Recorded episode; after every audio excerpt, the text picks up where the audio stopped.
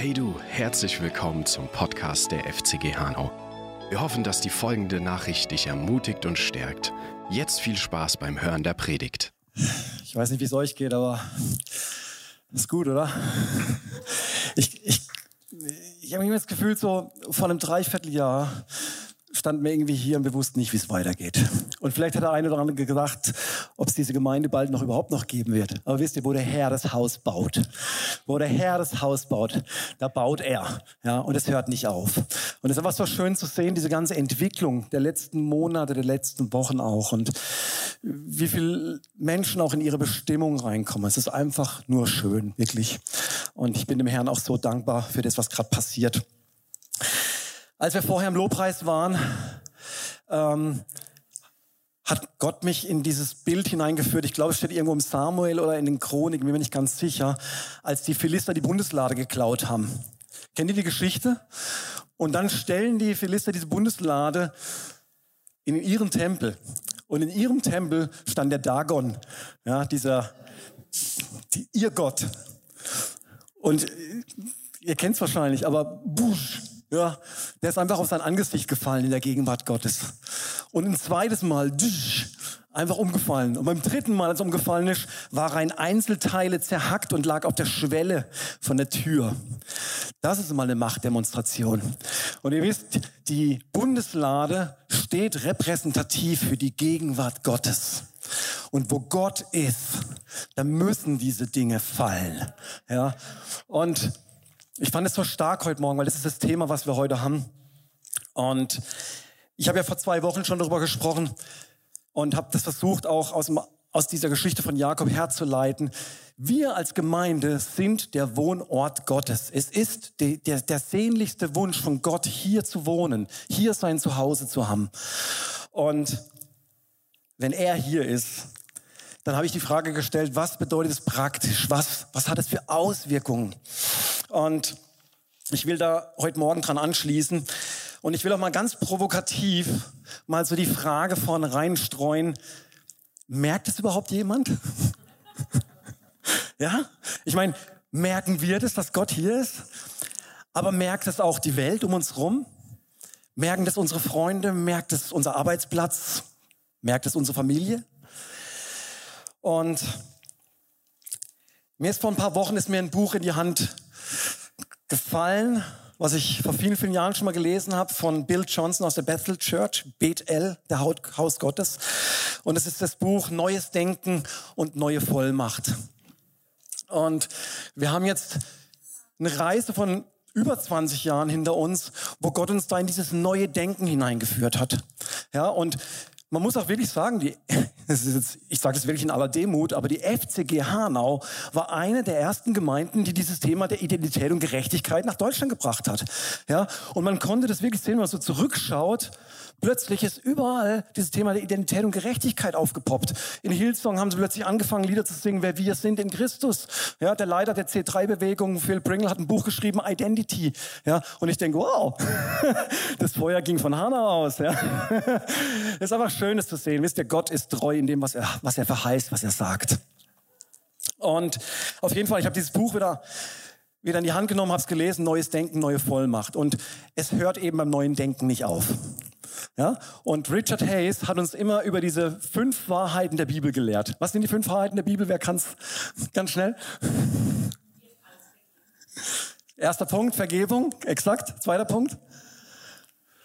Ja. Ist mit drin, auf jeden Fall. Claudi? okay, komm. Ich spanne nicht länger auf die Folter. Die ersten drei Punkte waren Vergebung. Wir sind eine neue Natur. Unsere alte Natur ist am Kreuz gestorben mit ihm. Und der dritte Punkt ist, wir sind heilig und gerecht. Er hat uns bekleidet mit seiner Heiligkeit und seiner Gerechtigkeit. Und Richard hat immer gesagt, wenn wir diese drei Dinge verstanden haben, wenn unser Denken verändert wurde, diesen drei Dingen, dann stehen wir auf Null. Ja, dann stehen wir gerade erstmal auf Null. Und manchmal habe ich das Gefühl, dass wir schon so begeistert sind über dieses neue Denken, wer wir sind in Christus. Aber Leute, hier fängt es doch gerade erst an. Ja, denn jetzt kommt die Zeit der neuen Vollmacht und der neuen Autorität. Und der, der vierte und der fünfte Punkt von Richard war immer, der vierte Punkt ist die Kraft.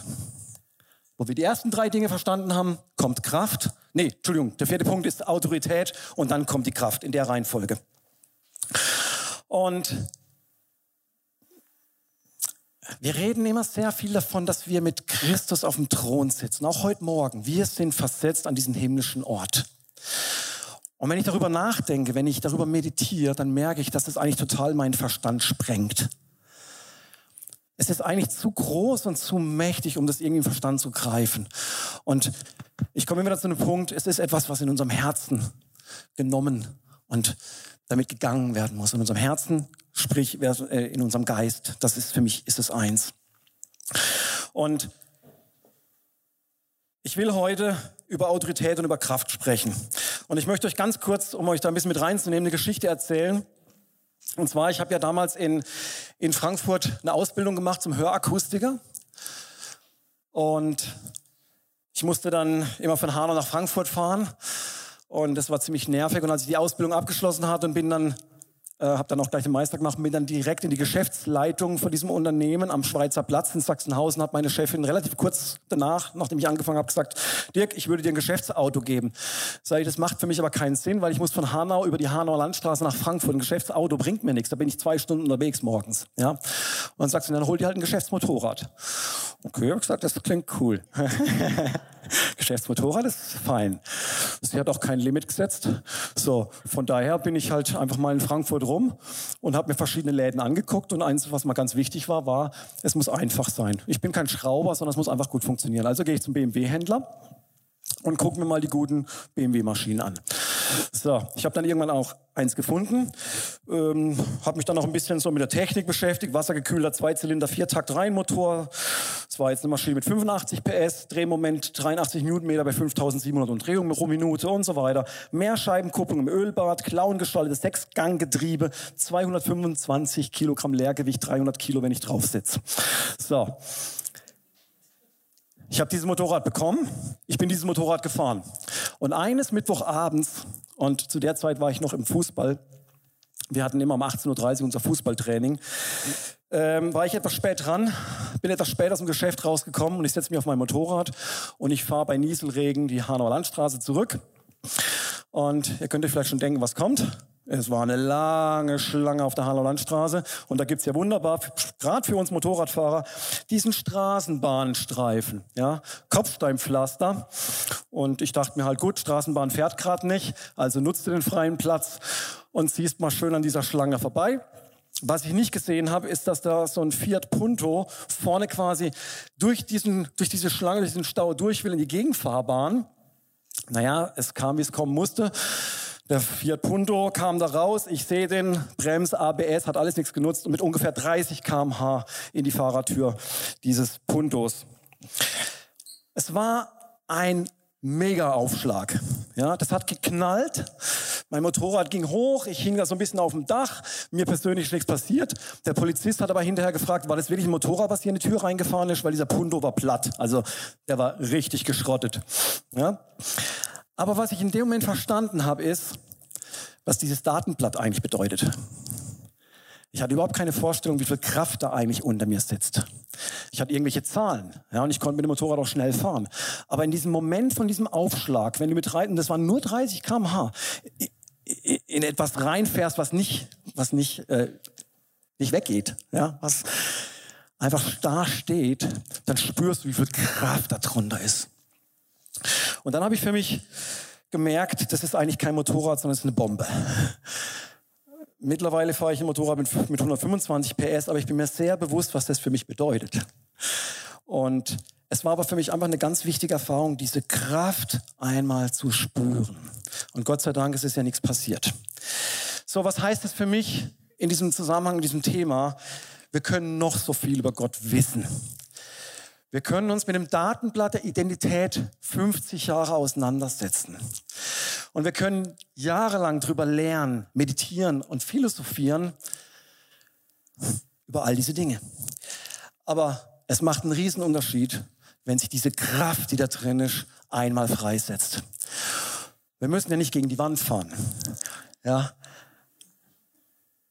Aber wenn diese Kraft des Himmels, über die wir immer wieder reden, denn die Erde berührt, dann macht das einen riesen Unterschied. Und das ist das, was ich glaube, was jetzt dran ist. Dass wir aus diesem Fundament, was wir verstanden haben, diese Gerechtigkeit in ihm, dass jetzt die Zeit der Autorität und der Kraft kommt. Und da möchte ich euch auch ein bisschen mit hineinnehmen in die Geschichte, weil das ist eigentlich wieder Gottes Ironie, dass ausgerechnet ich heute Morgen über das Thema predige, weil es gibt auch etwas, womit ich sehr, sehr gekämpft habe die letzten Jahre. Und auch da will ich ganz offen mit euch drüber sprechen. Graziano hat letzte Woche gesagt, wir sind als Gemeinde eine himmlische Taskforce, ein himmlisches Einsatzkommando. Und er hat sich das ja nicht aus dem Finger gesogen, sondern während er hierher gefahren ist, hat ihm das der Heilige Geist nochmal gezeigt. Die FCG Hanau ist eine himmlische Taskforce. Und Gott würde es ihm doch nicht sagen, wenn es nicht tatsächlich so wäre. Ja, also lasst uns das wirklich nehmen. Wir haben in diesem Haus eine DNA des Übernatürlichen. Das ist so. Und das ist auch gut so. Aber nochmal zurück, diese ersten drei Punkte, sind nicht dazu da, dass wir ein selbstgefälliges Leben leben, sagen, ach, es ist so schön zu wissen, dass ich vom Herrn geliebt bin und dass ich in ihm bin und dass er in mir ist und dass der Herr hier ist, sondern Gott hat eine Bestimmung damit. Punkt 4 und Punkt 5. Und sein Plan und sein Wille und seine Sehnsucht und sein Herz hat er ja in seinem Wort auch ganz klar zum Ausdruck gebracht. Und es war, Vater im Himmel, geheiligt werde dein Name dein Reich komme, dein Wille geschehe, wie im Himmel, so auf Erden. Wir haben diesen Satz, dieses Gebet von Jesus schon so oft gehört und selbst gebetet. Aber das ist der tiefste Ausdruck des Wesens Jesu, dass er sagt, sein Wille geschehe, wie im Himmel, so auf Erden. Und wer, wenn nicht Jesus, könnte besser wissen, worüber er hier spricht? Jesus kam aus der Herrlichkeit des Himmels. Er hielt es nicht wie ein Raubfest, sagt Paulus, sondern ließ die Herrlichkeit, Gott gleich zu sein, los und kam auf diese Erde, damit sich hier die Herrlichkeit, die er im Himmel losgelassen hat, freisetzen kann. Das ist die Kraft. Zuerst durch Jesus, er war der Erste, dann durch seine Jünger, denen er die Herrlichkeit, Ingrid hat es morgen gesagt, der die Herrlichkeit ihn übergeben hat. Dann durch die Jünger, der Jünger, der Jünger, die ganzen Generationen hindurch und heute 2000 Jahre später durch uns. Daran hat sich überhaupt nichts geändert. Und eines ist mir so klar, diese Welt braucht unsere Autorität. Sie braucht sie. Und wenn wir sie nicht ausüben, irgendeiner wird sie ausüben. Und deswegen reden wir jetzt erstmal über Autorität. Autorität bedeutet eigentlich nichts anderes als einen maßgeblichen Einflussbereich zu haben. Einen Bereich zu haben, wo ich bestimme. Und über Jesus wird er gesagt, dass er die höchste Autorität ist im Himmel und auf Erden. Es gibt niemanden über ihm. Er hat einen Einflussbereich. Und diesen Einflussbereich ist mir gerade heute Morgen wieder so bewusst geworden. Jeden Tag, den wir definieren, definieren wir nach dem Einfluss von Jesus Christus. Wir haben heute den 19. Februar 2023 nach Jesus Christus. Ich habe versucht, mal kurz rauszufinden, wann es überhaupt angefangen hat mit dieser Zeitrechnung, aber das finde ich schon sensationell. Selbst die Atheisten müssen nach einer christlichen Zeitordnung leben. Das nenne ich mal Einflussbereich.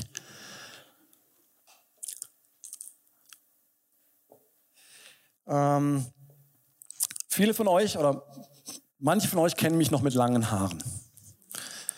Ähm, ich hatte mal so lange Haare wie die Claudi. Und da äh, gibt es auch ganz lustige Bilder, aber ich wollte jetzt heute Morgen darauf verzichten. Und Gott hat einen Plan mit meinem Leben, Bestimmung, Autorität. Und bei mir war es jetzt gerade umgekehrt wie bei Simpson. Simpson brauchte seine langen Haare für seine Autorität. Bei mir mussten sie weg. Weil 2006 habe ich mich entschieden, eben diese Ausbildung zum Hörakustiker zu machen. Und ich habe mich bei meiner dann folgenden Chefin mit einem Bild vorgestellt auf meiner Bewerbungsmappe mit langen Haaren. Und sie hat mich trotzdem zum Vorstellungsgespräch eingeladen. Aber zwei Tage bevor ich zu diesem Vorstellungsgespräch gefahren bin, bin ich morgens aufgewacht, lag im Bett und ich hatte den Impuls, heute schneidest du dir die Haare ab. Also bin ich zum Friseur und habe ein Kissen gefüllt. Ja? So, die Haare waren komplett ab. Dann bin ich zum Vorstellungsgespräch. Wir hatten ein tolles Gespräch miteinander. Meine Chefin hat gesagt, dich nehme ich. Und als ich dann schon drei, vier Monate dort gearbeitet habe, hat die Altgesellin zu mir gesagt, Dirk, ich wollte Nummer eins sagen. Wärst du bei der Tanja mit langen Haaren aufgetaucht, sie hätte dich nicht genommen. sie hätte dich nicht genommen. Aber Gott hatte was anderes vor. Ich habe also Ausbildung, Meisterschule und alles gemacht, Motorrad und so weiter und so fort. Aber da war Gott auch noch nicht am Ende. Er wollte, dass ich mich selbstständig mache hier in Hanau. Und ich hatte ja schon mal Selbstständigkeit im Musikbusiness und ich hatte ehrlich gesagt keinen Bock auf Selbstständigkeit. Aber Gott hat es so, manchmal kickt er uns so ein bisschen irgendwo rein, so ein bisschen getrickst, wie auch immer. Es kam, wie es kommen sollte. Ich habe mein Hörakustikgeschäft hier in Hanau im Gloria Palais aufmachen können. Und zu der Zeit, das war 2013, 2012, 2013 war so die Planung. Ihr wisst, wir haben ja 2013 zum zweiten Mal diese Gemeinde hier verlassen. Zum zweiten Mal deswegen, weil ich so gestruggelt habe mit dieser Lehre von Identität und Gerechtigkeit. Alle religiösen Geister in mir haben sich dagegen gewehrt. Das könnt ihr mir echt glauben. Es war ein brutaler Kampf. Und Bruno hat es nicht leicht gehabt. Es tut mir echt leid. Ähm, wirklich. Oh, wie saß ich hier oft mit gespitztem Bleistift und habe notiert, was er schon wieder Falsches erzählt und habe ihm dahinter gleich die E-Mail geschrieben und so. Ja, also nicht schön. Äh, verzichtet bitte aufs E-Mail schreiben heute Nachmittag, okay? ähm, und dennoch, als ich mein Geschäft gegründet habe, hatte ich eine wirklich existenzielle Frage tief in mir drin und das war, Jesus, was ist meine Garantie, dass dieses Geschäft funktioniert?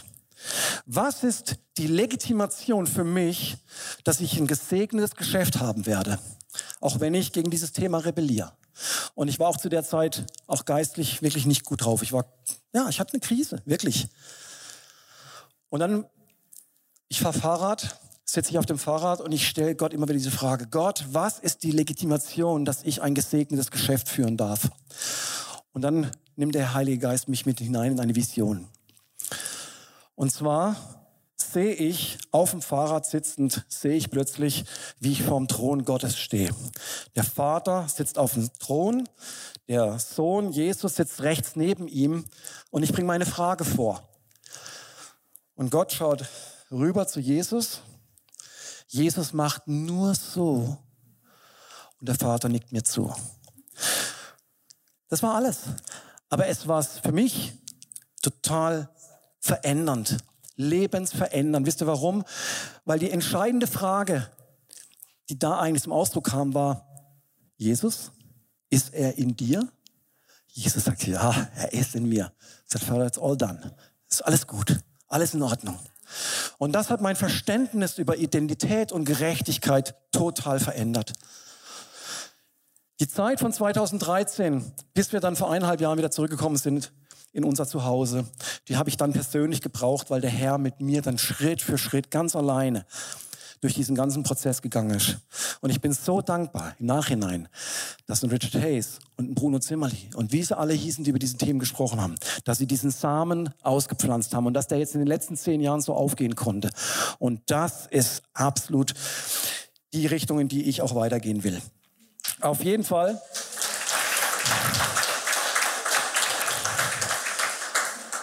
Der Satz, der für mich hängen geblieben ist, ist, sein Verdienst ist mein Gewinn. Und über 150 Mal im Neuen Testament wird davon gesprochen, dass wir in ihm sind, dass wir in Christus sind, dass wir durch ihn gesegnet sind. Und das alles durch einfachen Glauben. Und dann habe ich mich gefragt, wäre Jesus ein gesegneter Hörgerätakustiker in Hanau geworden?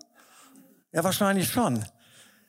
Wäre sein Geschäft unter einem offenen Himmel gewachsen? Mit Sicherheit. Hätte Jesus gute Umsätze gemacht? Ich gehe mal davon aus.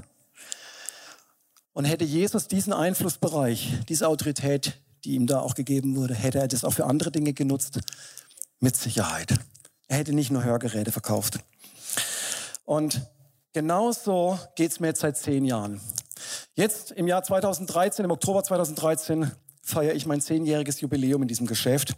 Und in diesen zehn Jahren haben wir über 2000 Menschen mit Hörgeräten versorgt. Über 2000. Wir haben manchen in der Zeit auch Hörgeräte geschenkt. Manche haben wir sehr günstig abgegeben, weil Leute sie sich nicht leisten konnten.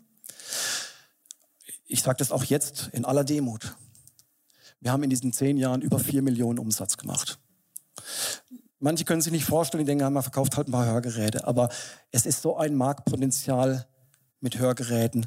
Und Gott hat uns damit gesegnet, nicht damit es uns nur gut geht, sondern damit wir in dieser Zeit Gemeinden Werke, selbst Privatpersonen unterstützen und segnen konnten. Und es war so ein tolles Gefühl, auch für uns, ein Segen zu sein und nicht immer nur nehmen zu müssen. Ja, und das ist das, was ich meine mit Einflussbereich, mit Autorität. Und es ist nichts, was ich irgendwie verdient hätte. Wisst ihr, die Wahrheit ist nämlich die. Ich bin überhaupt kein Unternehmer. Die Silke wird mich jetzt schlagen, wenn sie das hört. Aber ich habe in diesen ganzen zehn Jahren nicht ein einziges Mal in meine BWA reingeguckt. Betriebswirtschaftliche Auswertung. Ja, ich habe überhaupt keinen Bock, mir die ganzen Zahlen anzugucken. Wenn wir wenn wir einmal im Jahr zum Steuerberater müssen wegen der Jahresbilanz, dann sage ich zum Steuerberater immer, mach die Kurzform. Ich will nur wissen, gut oder schlecht. Bin ich gesegnet oder verflucht? Alles andere interessiert mich nicht. Und bisher hat er immer gesagt, ist in Ordnung, mach weiter so. So, das heißt, Paulus benutzt an einer Stelle den Vers, sagt, ich könnte mich über alle rühmen, ja, weil ich habe so viel gearbeitet. Aber dann sagt er, Moment, aber nicht ich, sondern die Gnade Gottes in mir hat's hervorgebracht. Und das ist genau meine Geschichte. Die Gnade Gottes in mir hat diese Dinge hervorgebracht. Das ist ein Wunder. Und wisst ihr, schmeiß mal das Bild hier an. Das einzige Bild, was ich heute zeigen will. Das hier ist für mich echt ein Lebensmotto geworden. Dieser Typ rechts, Toby Maguire heißt er, glaube ich, gell? Toby Maguire ey, wenn ich dem im Alltag begegnen würde, ey Mann, was ein Durchschnittsmensch. Ja, so völlig normal. Kein Hingucker, wo man sagt, boah, was ist denn das für ein Kerl oder so, ja, wie, wie, wie dieser eine große, der Rock da oder sowas, ja. Aber wenn er sein Gewand anzieht, wenn er seinen Anzug anzieht, Habt ihr diese Filme schon mal geguckt? Ich bin kein so ein Fantasy und sowas Freak, aber, aber den Film, den liebe ich. Ja, weil wenn ich mein Gewand anziehe, wenn ich mich bekleide in diesem Gewand, ah, da ist Spider-Man scheiß dagegen. Ihr wisst, was ich meine, ja?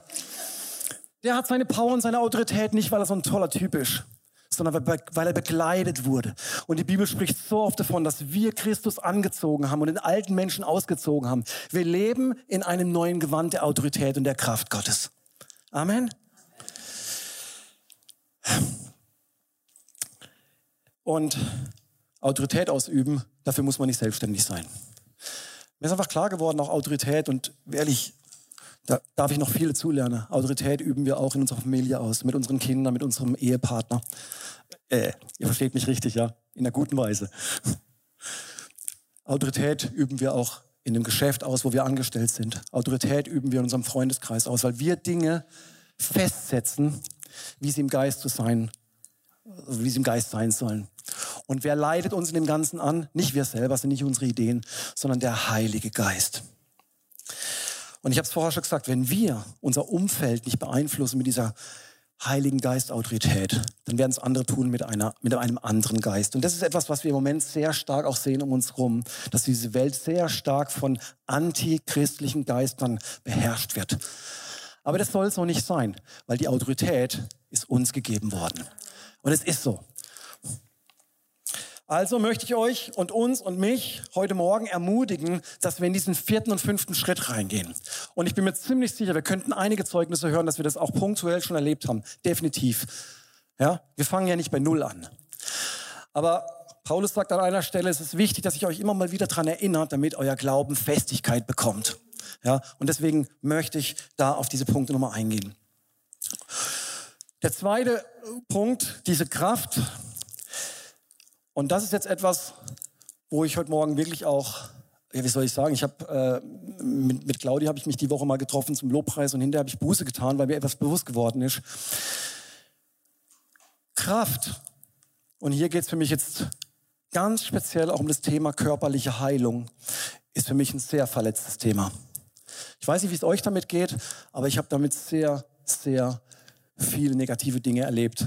Und ich habe das für mich beiseite geschoben. Klar, wenn mich jemand gefragt hat, könntest du mal für mich beten, habe ich es getan, aber mein Herz war nicht wirklich mit drin.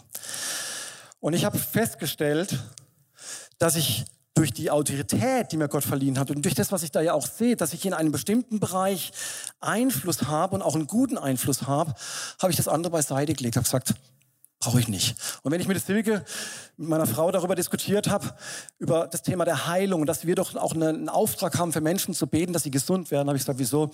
Ich, ich sehe doch auch die Frucht in meinem Geschäft. Ich bin doch von Gott gesegnet. Ich muss doch nicht alles bedienen. Aber mir ist eins bewusst geworden, wir können es nicht trennen. In der Person von Jesus Christus können wir es nicht trennen. Wir können nicht sagen, das eine ist mir recht, das mache ich, das ist wichtig, da, läuft es auch und da ist gut und das andere, damit will ich nichts zu tun haben.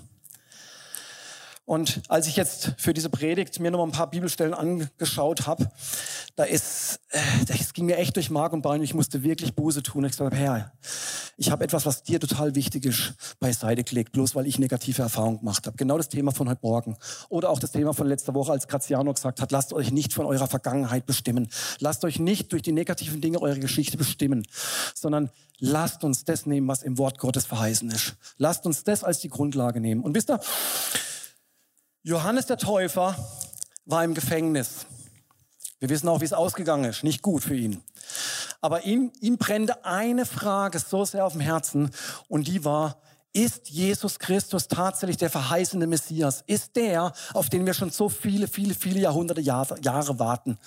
Die Juden hatten so eine, so eine Erwartung, so eine Kommenserwartung von Jesus. Und Johannes wollte wissen, ist das wirklich? Und wisst ihr, was Jesus seinen Jüngern antwortet, was seine Jünger dem, jo dem Johannes äh, sagen sollen im Gefängnis. Ich lese euch vor. Er schickte einige Jünger, seiner Jünger zu ihm und ließ ihn fragen, bist du der, der kommen soll, oder müssen wir auf einen anderen warten? Und Jesus gab ihm Johannes zur Antwort. Geht hin und berichtet ihm, was ihr hört und seht. Blinde sehen, Lahme gehen, Aussätzige werden geheilt, Taube hören, Tote werden auferweckt und den Armen wird Gottes gute Botschaft verkündet. Ist es nicht interessant, dass Jesus hier die Verkündigung als allerletzten Punkt setzt? Der Beweis dafür, dass Jesus der verheißene Messias ist, liegt in der Kraft, in der Ausübung, der Demonstration des Reiches Gottes. Er sagt, schau es dir doch an. Blinde werden gesund, äh, werden sehend, Lahme können wieder gehen. Das ist der Beweis dafür, dass ich der Messias bin. Wie könnte ich jetzt 2000 Jahre später herkommen und sagen, nö, das ist jetzt nicht mein Thema oder damit struggle ich ein bisschen. Wie könnte ich das tun, wenn Jesus es als Beweis dafür anführt, dass er tatsächlich der Verheißene ist? Die Bestätigung seines Wortes ist die Kraft. Und wie oft haben wir es verdreht und haben einfach geredet, geredet, geredet, aber es hat irgendwie noch was gefehlt. Irgendwas hat noch gefehlt. Markus 16, Vers 20. Sie aber zogen aus und predigten überall, wobei der Herr ihnen mitwirkte, das Wort. Und das Wort wurde bestätigt durch Zeichen und Wunder, die geschahen. Das heißt, Verkündigung und die Kraftwirkung gehen immer Hand in Hand. Sie gehen immer zusammen. Matthäus 10, Vers 7 und 8 sagt Jesus, geht und verkündet, das Himmelreich ist nahe heilt Kranke, weckt Tote auf, macht Aussätzige rein, treibt Dämonen aus. Was ihr umsonst bekommen habt, gebt's umsonst weiter. Verkündigung und Demonstration gehen Hand in Hand. Und Paulus, bin ich, muss ich dran denken, Paulus war in Athen und er hat mit den Philosophen diskutiert. Ja, Paulus war ein wirklich ein kluger, gelehrter Mann und er hat mit diesen mit diesen Athenern, mit diesen Griechen äh, philosophiert und diskutiert. Und es steht drin, dass sich nach diesem Gespräch nur wenige bekehrt haben. Nur wenige haben den Glauben zu Gott gefunden. Und die nächste Reise, die, Jesus, äh, die, die Paulus machte, war nach Korinth. Und er schrieb dann mit den Korinthern schrieb er Briefe. Und in dem einen Brief, im 1. Korinther 2, Vers 4 und 5 schreibt er, und wahrscheinlich hat er etwas gelernt, er schreibt nämlich, und meine Rede und meine Predigt erfolgte nicht mit eindrucksvollen Worten, sondern mit dem Praktizieren von Geist und Kraft. Denn euer Glaube sollte nicht auf Menschenweisheit, sondern auf Gottes Kraft beruhen. Paulus hatte gemerkt, dass es nichts bringt, mit den Leuten immer nur über das Wort zu diskutieren, sondern das Wort muss bestätigt werden durch die Kraft, die mit rankommt. Und wisst ihr, ich wünsche mir das, und wie gesagt, ich, ich predige mir selber heute Morgen, ich wünsche mir das so sehr, dass wenn Leute in die Gemeinde reingucken, dass es nicht nur das Wort ist, sondern die Kraft, dass die Leute wirklich spüren, hier ist Gott. Und jetzt möchte ich mal ganz kurz mit reinnehmen, warum das Thema für mich so, so verletzlich ist. Weil es gab tatsächlich mal eine Zeit, und vielleicht habt ihr diese Zeit gar nicht so mitbekommen, wo das Thema Heilung mit sehr viel Lieblosigkeit verkündet wurde. Und wo man fast schon ein Gesetz des Glaubens draus gemacht hat. Aus dem Guten, was Gott uns eigentlich schenken wollte, hat man ein Gesetz des Glaubens gemacht. Und es gab eine Zeit, wo es dann immer nur hieß, was, du bist nicht gesund geworden? Du musst doch nur glauben. Ja, du musst doch nur glauben. Aber wie verdreht ist es eigentlich, weil Glaube bedeutet, eine liebesvolle Beziehung zu jemandem zu haben und Vertrauen zu haben. Und mittlerweile habe ich verstanden, wenn mir für etwas der Glaube fehlt, dann will ich Gott noch besser kennenlernen, dass ich aus dieser vertrauensvollen Liebesbeziehung zu ihm, diesem Glauben habe, dass er es tun wird. Es ist doch nichts, was ich selber produzieren könnte. Ich muss jetzt irgendwie glauben, sondern es erwächst aus dieser persönlichen, liebevollen Beziehung zu ihm. Und ich sage euch eins, es ist nicht schlimm, mal nicht glauben zu können. Es ist nicht schlimm, wenn mal nichts passiert. Schlimm wäre es nur, wenn wir dann zum Schluss kommen und sagen, wir lassen das Thema außen vor. Wir beschäftigen uns damit nicht. Nein, ich möchte doch Gott, ich möchte doch Jesus und den Heiligen Geist noch besser kennenlernen, damit er mich da hineinführen kann in das, was er eigentlich tun will. Weil es ist doch ein Bonbon des Himmels, das uns dieses Geschenk der übernatürlichen Kraft gegeben hat. Wie blöd wäre ich, wenn ich dieses Bonbon beiseite lege und sage, will ich nicht habe ich negative Erfahrungen gemacht. Hat vielleicht auch vor 20 Jahren noch nicht funktioniert. Dann funktioniert es morgen.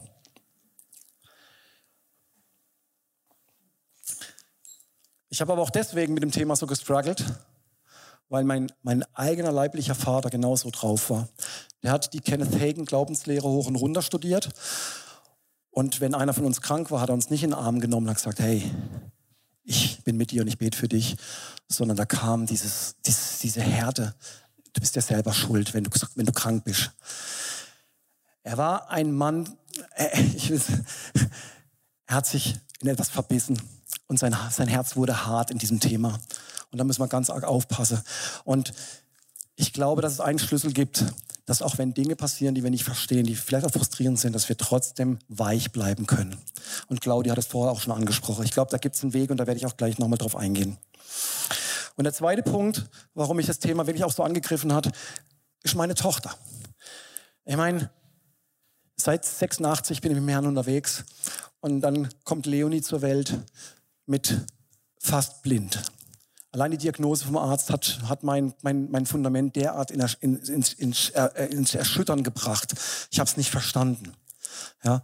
Und ich konnte, es gab eine Zeit, da konnte ich nicht mehr dafür beten, dass dass sie gesund wird, weil es für mich so, es war wie, als würde ich einen Stein, eine Steinmauer in meinem Herz bauen. Das hat mich, das hat mich fast zerrissen. Und Gott sei Dank, und es ist wirklich auch so, in den letzten Jahren ist vieles besser geworden. Ähm, Silke war dann diejenige, die mit Leonie auch immer wieder gebetet hat für Heilung, auch wo irgendwo hingefahren ist, wo jemand war, der für sie gebetet hat. Und es sind ganz, ganz viele Dioptrien besser geworden. Und auch der Augendruck in den Augen der Leonie ist viel, viel besser geworden. Es ist schon was, aber es ist noch nicht ganz am Ende. Aber auch da hat Gott zu mir gesagt, wenn du denkst, du hast jetzt so viele Jahre verpasst und du hast eine Scham darüber, oh, jetzt bin ich so viele Jahre unterwegs mit dem Herrn und es ist immer noch nicht passiert, dann sagt der Herr, ich denke so überhaupt nicht. Weil für Gott gibt es diese 30 Jahre gläubig nicht. Weil Gott ist außerhalb von dieser Zeit. Für Gott gibt es nur dieses heute, jetzt. Wenn du etwas erkannt hast, jetzt ist der Tag, dass es passiert. Jeden Morgen ist seine Gnade neu. Er sagt nicht, was 30 Jahre läuft jetzt schon rum und hast, ja, nein. Er lädt uns immer wieder ein und sagt, jetzt ist die Gelegenheit, heute ist die Chance. Deswegen lasst uns immer wieder darüber reden, lasst uns darüber lernen, was das Wort sagt, dass da Kraft und Autorität im Haus ist. Wenn es bisher noch nicht war, jetzt kommt's, heute kommt's. Ja, so denkt Gott darüber. Und ich will mit euch noch ein paar Bibelverse Verse angucken, wo ich einfach glaube, das sind wirklich so Eye-Opener so Augenöffner. Psalm 103.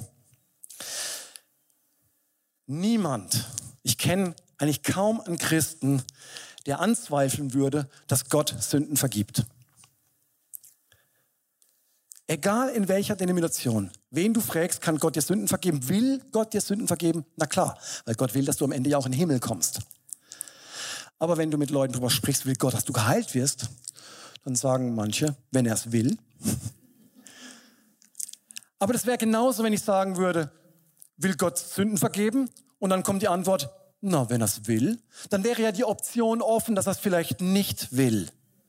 Aber das ist ein totaler Irrglaube. Wir haben diese Theologie nur deswegen, weil zu wenig Kraft und Autorität im Haus ist. Dann muss man sich Ersatztheologien sammeln, basteln, die sagen, naja, vielleicht manchmal, manchmal nicht. Vielleicht will er uns ja auch damit erziehen. Vielleicht benutzt er Krankheit ja manchmal auch, um uns was zu lehren da drin. Aber wenn ich mir jetzt Psalm 103 angucke, was bedeutet, oder wo, wo, wo, wo drin steht, ähm, dass wir, Moment, der uns alle unsere Sünden vergibt und heilt alle unsere Krankheiten. Was ist an diesem Satz misszuverstehen? Der alle unsere Sünden vergibt und heilt alle unsere Krankheiten. Gott hat anscheinend ein Interesse daran, dass es uns nicht nur in unserem Geist gut geht, dass nicht nur unser Geist wieder lebendig wird, sondern dass dieser Körper, den er geschaffen hat und zu dem er gesagt hat, es ist sehr gut, dass er funktioniert. Und zwar so, wie er es sich gewünscht hat. Jesaja 53, genau die gleiche Kopplung. In Jesaja 53 heißt es, und doch war er durchbohrt um unserer Übertretungen willen, zu schlagen infolge unserer Sünden. Die Strafe war auf ihn gelegt zu unserem Frieden und Heil, und durch seine Striemen ist uns Heilung zuteil geworden. Vergebung und Heilung, körperliche Heilung, sie gehören zusammen. Jesus in seiner Person kann, man kann es nicht auseinander trennen. Und wenn Jesus geheilt hat, sagt er ganz oft, deine Sünden sind die vergeben, steh auf. Heilung und Vergebung. Und wenn ich doch glaube, dass Gott will, dass jedem vergeben wird, wie kann ich dann nicht glauben, dass Gott will, dass, jedem, dass jeder geheilt wird? Keine Verdammnis für die, die in Christus Jesus sind, Römer 8. Keine Verdammnis. Aber dann möchte ich trotzdem diesen liebenden Vater noch mehr, besser kennenlernen, damit diese zwei Dinge auch in meinem Leben zusammengehen. Vergebung und Heilung. Der Aussätzige fällt auf die Knie vor Jesus und sagt, wenn du willst, kannst du mich reinigen. Die Antwort von Jesus war so klar, ich will. Ich will. Ich will. Es ist mein ausgesprochener Wille. Mein Vater will. Jesus hat ja auch gesagt, ich tue nur das, was ich den Vater tun sehe. Ich bin nicht gekommen, mein eigenes Werk aufzurichten, sondern ich tue das, was im Himmel schon sichtbar ist. Der ganze Himmel schreit, ich will. Der Vater sagt, ich will. Und ich will auch. Und jetzt möchte ich euch für mich, ich möchte euch einen Schlüssel zeigen, wie ich mit diesem Thema, wie ich mein Herz, was so verletzt war in diesem Thema, wie ich das wieder öffnen konnte. Und das ist 2. Korinther 13, Vers 13. Das war für mich eine totale Schlüsselstelle in diesem Thema. Drei Dinge werden uns hier gezeigt. Die Gnade, das ist der Abschluss, der Abschluss von dem zweiten Brief des Paulus an die Korinther. Und Paulus schreibt hier, die Gnade unseres Herrn Jesus Christus und die Liebe Gottes, unseres Vaters und die Gemeinschaft des Heiligen Geistes sei mit euch allen. Die Gnade von Jesus, sie hüllt uns ein wie in einen Mantel. Und da gibt es keine, absolut keine Verdammnis mehr. Auch wenn Dinge nicht so laufen, wie wir uns es manchmal wünschen. Und wir uns vielleicht sogar noch schuldig und verantwortlich fühlen dafür. Die Liebe des Vaters ist unumstößlich. Egal wie viel Zeit wir brauchen. Wir kreisen um ihn rum und irgendwann sind wir mittendrin. Gott denkt nicht in diesen Zeitkategorien. Er wartet einfach, bis dieses heute jetzt geschieht und dann freut er sich mit uns. Das ist die Liebe des Vaters und die Gemeinschaft des Heiligen Geistes. Und wenn ich mir das verinnerliche, dass auch im Bereich von Heilung, wenn ich wenn ich für mich selber oder auch für andere möchte, dass Wiederherstellung geschieht, dann lasst uns doch mit dem Heiligen Geist zusammenarbeiten. Lasst uns doch den Heiligen Geist fragen. Und in diesen ganzen Heilungsbiografien von den Heilungsevangelisten, ob es ein Wigglesworth, ob es eine ähm, Catherine Kuhlman oder John G. Lake oder auch den Kenneth Hagen, was immer wieder heraussticht, ist, dass sie mit dem Heiligen Geist zusammen agiert haben, dass sie mit dem Heiligen Geist gearbeitet haben, dass sie Dinge im Geist gesehen haben und dann was relativ einfach. Relativ einfach. Wenn nicht immer unser Verstand dazwischen käme. Aber das ist für mich etwas, wo ich sagen kann, Heiliger Geist, darauf kann ich mich total einlassen. Ich muss nichts produzieren, ich bin auch nicht der Kraftgenerator, der ist da oben im Himmel. Oder hier drin, ne? die Quelle, der Heilige Geist, der in uns sprudelt.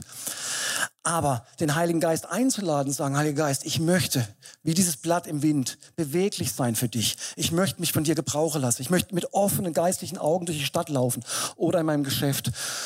Und es ist wirklich so schön zu erleben, auch gerade im letzten halben Jahr, wie viel, wie viel so schöne Gespräche ich im Geschäft mit Menschen führen durfte, wo es jetzt nicht nur um die Ohren ging.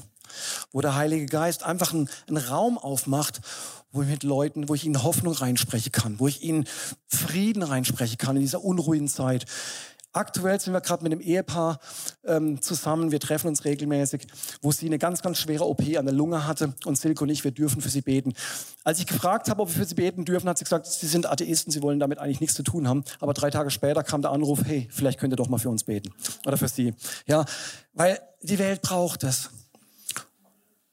Als wir uns letztes Mal unterhalten haben, haben sie davon erzählt, es geht besser, es ist noch nicht am Ende, es ist noch nicht fertig. Aber wir geben ja nicht auf. Wir sind auf dem halben Weg.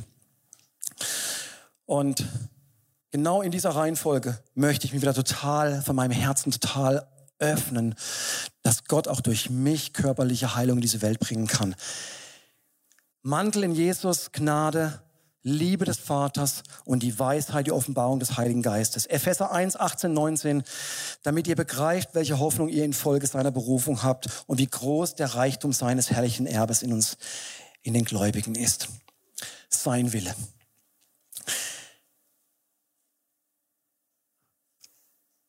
Es gibt aber noch eine Kraft. Ich habe nicht mehr viel Zeit. Eigentlich bin ich schon im Minusbereich, aber das muss ich noch zu Ende bringen. Es gibt noch eine Kraft. Und die ist auch eng verknüpft mit dem, was ich gerade schon angesprochen habe. Und ich nenne sie mal die Kraft des Zeugnisses. Mir war das gar nicht mehr bewusst. Ich meine, die Geschichte von Lazarus kannte ich, ja, dass Jesus Lazarus von den Toten auferweckt. Aber dass in Johannes 12, Vers 9 bis 11 drin steht, dass die Juden den Lazarus eigentlich genauso gerne getötet hätten wie Jesus, war mir nicht mehr bewusst. Sie wollten Lazarus genauso gerne ans Kreuz nageln. Wisst ihr warum? Weil es unglaublich schwer ist, Gott zu leugnen, wenn da einer rumrennt, der eigentlich tot war. Es geht nicht. Wenn jemand was erzählt, kannst du immer sagen, der erzählt Blödsinn. Aber wenn ein Toter plötzlich wieder läuft, das kannst du nicht leugnen. Die Kraft des Zeugnisses. Lazarus war so ein Zeugnis, dass bei dieser Begegnung, über die ich ja die letzten Wochen auch gepredigt habe, die Salbung von Jesus in Bethanien. Da sind die Leute in Scharen gekommen, aber nicht nur, weil sie Jesus sehen wollten, sondern weil sie Lazarus sehen wollten. Steht explizit in der Bibel drin. Sie kamen, um dieses Zeugnis zu sehen.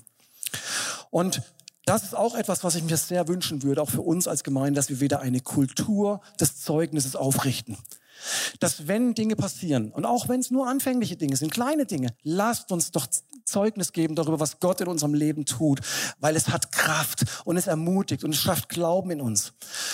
Und wenn man nochmal auf, zurück auf diese Heilungsevangelisten geht, wenn die, als die angefangen haben, in ihrem Dienst zu dienen, da war am Anfang aber nicht gleich der große Erfolg zu sehen. Da sind teilweise die Leute unter der Hand weggestorben. Ich, damit, das wollte, Claudia, das wollte ich nicht sagen, aber, aber seht ihr, es ist einfach der Punkt, treu zu sein, dran zu sein. Erstmal zu erkennen, dass es Gottes Wille ist, Ja zu sagen zu seinen Absichten, sich zur Verfügung zu stellen, sagen, Heiliger Geist, du darfst mich in dem Punkt gebrauchen und dann auch nicht gleich frustriert zu sein, wenn es beim ersten, zweiten, dritten Mal vielleicht nicht so funktioniert, wie wir uns vorstellen. Einfach die Herzensoffenheit zu haben, sagen, ja, Gott möchte das mit uns und deswegen, da gehen wir rein. Ähm, eigentlich, ja, ja, ja, weil genau, die Kraft des Zeugnisses. Ich habe die Regine angesprochen, dass sie heute Morgen Zeugnis gibt. Das ist kurz nach halb, aber ich denke, das machen wir trotzdem, gell? Ja. Auch wenn du jetzt mich aufgerufen hättest, Zeugnis zu geben, hätte ich Folgendes gesagt. Ich habe heute Morgen einfach nur sieben DIN A4 Seiten aufgeschrieben, weil mein Herz so voll ist und ich gar nicht weiß, wo ich anfangen und wie ich aufhören soll. Ich habe gerade wilde Dinge erkannt, wo mein Herz verschiedenen Heilungen in meinem Leben entgegengewirkt haben und ich kann das nicht in einer Viertelstunde, glaube ich, abhandeln. Vielleicht kann ich es genau ein andermal geben. Und ich wollte einfach darum bitten, weil ich mehr Zeit brauche. Und ich habe das Gefühl, du hast sie nicht mehr, wir haben sie nicht mehr, ich habe sie nicht. Ich soll, möchte mich im Kaffee, den Kaffeedienst übernehmen und möchte dann auch raus und weiter geht's. Vielen Dank. Ich, ja, gerne. Ich wollte nur sagen, es war so ein schöner Gottesdienst. Und ich liebe ich lieb so sehr die Gemeinschaft der Heiligen. Das muss ich noch hier schnell unterjubeln. Ich, ich bin eine Profiteurin wirklich von all dem, was Gott hier reingelegt hat, durch Bruno, durch Claudi. Und ich könnte wirklich heulen und auf meine Knie gehen. Für dich, Dirk, für alle, die, die ich genießen darf. Und ich, ja, ich, ich bin, wie gesagt, mein Herz ist so voll. Einen schönen Sonntag. Tschüss. Regine, du weißt ja. Das haben wir. Regine, das haben wir letzte Woche schon festgestellt, ne? Vor zwei Wochen. Du bist ein Ameisenbär. Denk dran. Okay? Okay, lasst mich einfach zum Abschluss nochmal beten. Und nehmt es für euch einfach auch mit, die Frage, gibt es in diesem Bereich, speziell in diesem Bereich Heilung, gibt es da Verletzungen, die der Heilige Geist einfach noch im Herzen auch heilen möchte? Gibt es etwas, was wir da loslassen sollen, damit es uns nicht hindert, auch dieses Land einzunehmen? Und vielleicht haben wir auch im nächsten Woche mal die Gelegenheit, auch als Gemeinde dafür nochmal zu beten. Vater, ich danke dir einfach, dass du gut bist und dass du nur gut bist. Da ist nichts, kein Hauch von, ja, von was, was Schlechtem, sondern du bist gut. Und du hast deinen Willen in Jesus, in der Person Jesus offenbart. Er ist der Ausdruck, er ist das Gesicht von dir, Vater. Und Jesus, ich danke dir so sehr, dass du Mitleid hast und Erbarmen hast und Barmherzigkeit hast mit jedem Menschen, weil du willst, dass jeder Mensch geheilt wird an Leib, Seele und Geist. Und Jesus, wir sind jetzt dein Gesicht. Wir als Gemeinde repräsentieren jetzt dich. Wir sind deine Hände, wir sind deine Arme, wir sind dein, deine Augen, dein Mund. Und Jesus, ich bitte dich, dass durch deinen guten Heiligen Geist dein Wille in unserer Mitte hervorkommt. Dass wir in diesen Wegen gehen, die du vorbereitet hast. Nicht in unseren eigenen, nicht in unseren Überlegungen, sondern in dem, was du für uns vorbereitet hast. Herr, wir wollen uns einfach dir zur Verfügung stellen. Wir wollen nicht zappeln, nicht strampeln, nicht meinen, wir müssen jetzt irgendwas aus Druck hervorbringen. Wir wollen einfach nur uns dir zur Verfügung stellen, sagen, füll uns mehr und mehr mit deinem Geist und lass die guten Kräfte durch uns durchwirken. Lass uns sein wie so eine kleine Sicherung, die einfach leitfähig ist und den Strom des Himmels durch uns hindurch in diese Welt überträgt. Lass uns leitfähig sein, Heiliger Geist. Danke für diesen wunderschönen Gottesdienst. Danke, dass du heute Morgen gesprochen hast. Und ich glaube auch, dass du heute Morgen Herzen schon angerührt hast. Dass du schon angefangen hast, Dinge zu bewirken. Auch wenn wir sie nicht sehen. Noch nicht sehen. Wir lieben dich, wir ehren dich, wir, wir tun dich wertschätzen über alle Maßen. Jesus. Amen.